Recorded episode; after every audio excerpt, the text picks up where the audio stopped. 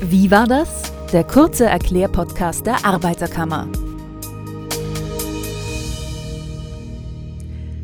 Ärger im Urlaubsparadies. Wie war das mit dem Reiserecht, wenn der Urlaub ganz anders verlief als vom Reiseanbieter versprochen?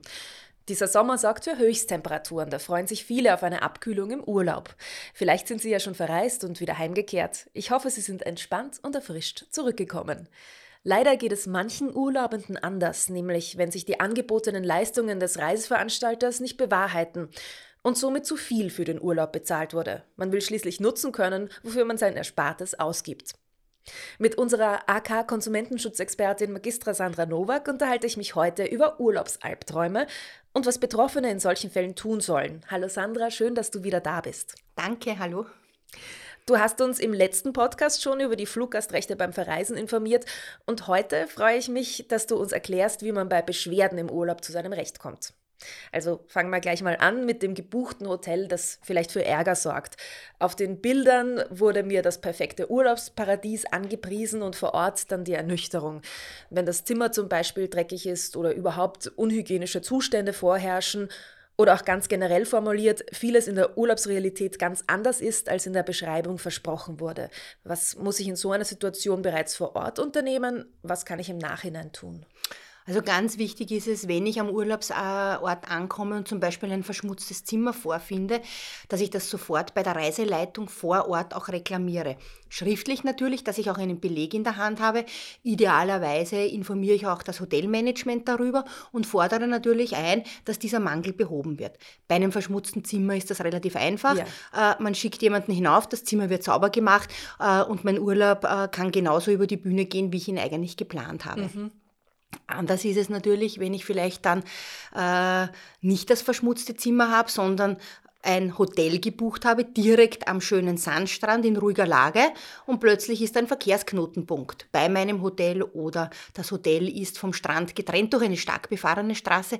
Da wird es äh, mit einer äh, schnellen Mangelbehebung nicht so einfach werden, aber auch da natürlich schriftlich reklamieren, sich bestätigen lassen. Ich kann natürlich ein anderes Hotel verlangen, das genau meinen Kriterien äh, entspricht. Nur wenn das nicht zur Verfügung steht, äh, dann wird es natürlich nicht so besonders toll werden, aber wichtig, trotzdem das Beste aus der Situation machen, den Urlaub trotzdem in vollen Zügen versuchen zu genießen. Und da ist es dann ratsam, Fotos zu machen, damit man hier Belege, Beweise sammelt. Fotos, Videos, dann kann man auch den Lärm äh, darstellen.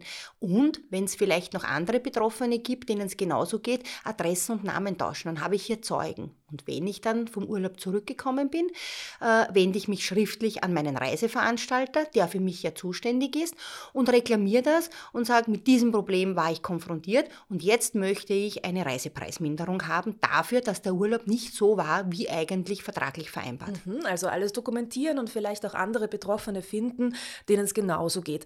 Bleiben wir gleich bei der Lage des Hotels.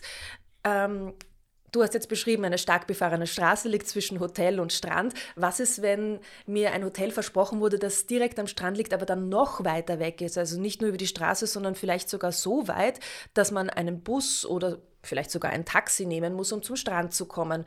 Bleibe ich dann auf den Kosten sitzen?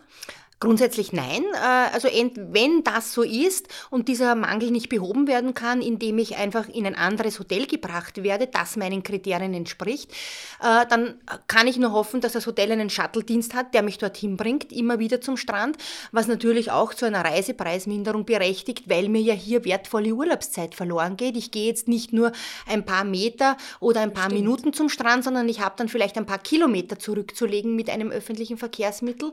Und wenn ich keinen Shuttle vom Hotel zur Verfügung gestellt bekomme, dann wird mir nichts anderes übrig bleiben, als mir selbst ein Taxi zu nehmen, um diese Wegstrecke äh, zurücklegen zu können. Und da ist es ganz wichtig, diese Rechnungen auch aufzuheben, die ich dann auch, wenn ich vom Urlaub zurückgekommen bin, dem Reiseveranstalter übermittle und sage, und ich möchte jetzt zusätzlich zu einer Reisepreisminderung auch diese äh, für mich unerwarteten Kosten ersetzt haben, nämlich genau diese Taxikosten. Hm, das ist klar, also alles ganz gewissenhaft auch aufheben.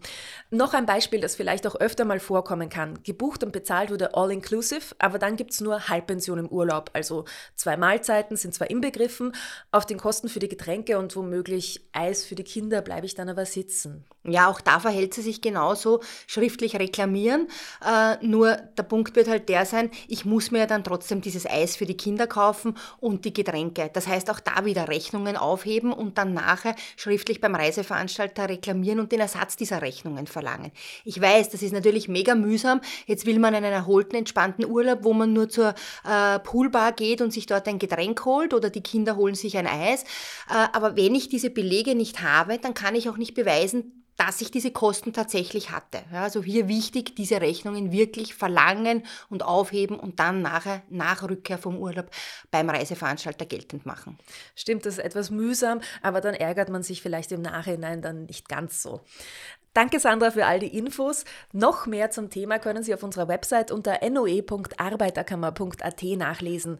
Und wer beispielsweise Ärger mit einer Flugverspätung hatte und dadurch sogar die erste Nacht im Hotel verpasst hat, der kann in unseren vorigen Podcast Nummer 4 reinhören und sich zum Thema Fluggastrechte informieren. Danke Sandra.